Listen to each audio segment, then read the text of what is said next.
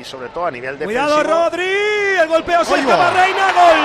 Gol, gol, gol, gol, gol, gol, gol, Gol del Panda, gol del Panda, gol del Panda, gol del Panda, gol del Panda, gol de Borja Iglesias. El golpeo desde la derecha con zurdas de Rodri Sánchez. no llega a bloquear Pepe Reina. Error del guardameta madrileño del Villarreal. Y por ahí anda con la caña de pescar.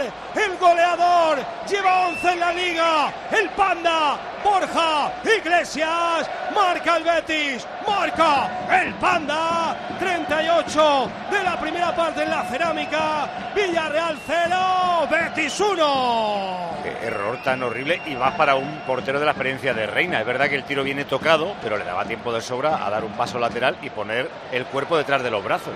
que no, lo, ha, puesto el cuerpo detrás de los brazos. si vemos en la repetición ahora, ya verás cómo ha querido coger el balón y salir en la jugada, ya verás. Mira, ves, lo quería ya y salir, y ahí se la Ahí va, ha marcado Borja.